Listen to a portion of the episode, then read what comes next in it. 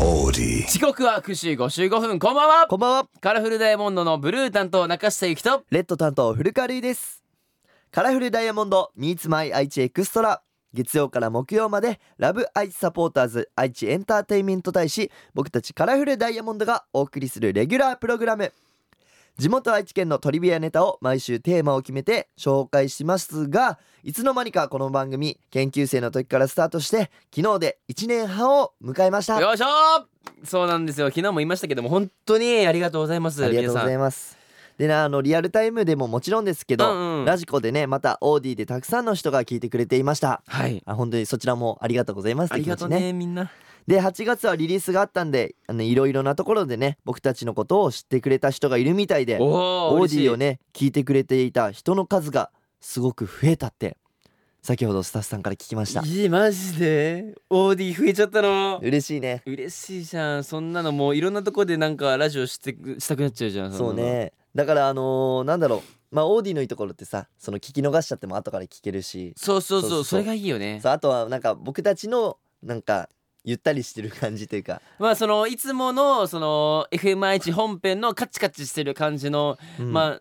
雰囲気じゃないそのいつもの雰囲気に近い僕たちそうね、まあそのリラックスしてる僕たちが結構聞けるんじゃないかなって思うので、うんまあそこも聞いていただいた上でぜひ初めての方にファンになっていただきたいとうんさてこの番組らしくはもちろんオーディオコンテンツプラットフォームオーディまた Spotify でも聞くことができます今日は名古屋市ののぞみさんのメッセージをご紹介しますカラフルダイヤモンドの Meets My 愛知エクストラ今日はカラフルダイヤモンドのアマキュンを聞きながらのお別れですカラフルダイヤモンドレッド担当古川瑠衣とブルー担当中下ゆきでしたバイバイさてここからはオーディや Spotify で聞いてくれているあなただけのためにお送りしますカラフルダイヤモンドブルー担当中下ゆきとレッド担当古川瑠衣です今日紹介するのは名古屋市ののぞみさんですオーディチェックしております皆さん自由に喋ってますねえー喋、りながらスマホで調べたり一緒に喋ってるみたいで、えーいいですラジオもそうしてもいいんじゃないっていうことですなるほどね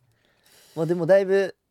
ねさっきもお話しさせてもらったけど、うんゆったりできるようになってきていやそうなんだだからそのスマホで調べたりとかってもう結構俺太一くんとかとやった時に太一くんはもう急にあのスマホ取り出して、うん調べたりとかするんでまあもう本当にそういうのもありなんだなと思ってそうねだってもう言うたらさもうん聞いたことない言葉とかも入ってたりするわけじゃんそうなんそれがさ難しいじゃんやっぱ、そので聞いたことない読めない漢字がああったとするやんか、でその調べようがないやんうん その読めないからまあそうねそうこの漢字なんて言うんだろうって言って、で各アプリもなんかさ俺なんか読み込まなくて、うんそのあんまアプリがあんま良くないのか分かんないんだけど読み込めないから最近ねあのカメラうんカメラでカシャって撮って、でそれを漢字をその読み仮名で変換してくれるやつを、えーもう入れちゃったアプリあもう完璧 FM 愛知向けやんあそうあのもう完璧に FMI 用で作りま したもうえーアプリ入れめっましちた、ゃいいじゃんえ写真撮るとその漢字の読み仮名が出るってことそうそうそうすごいね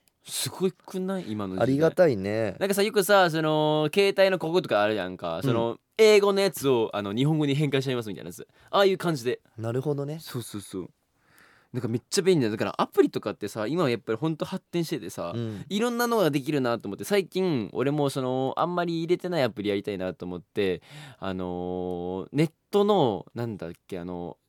ネットのあの買う買い物ネット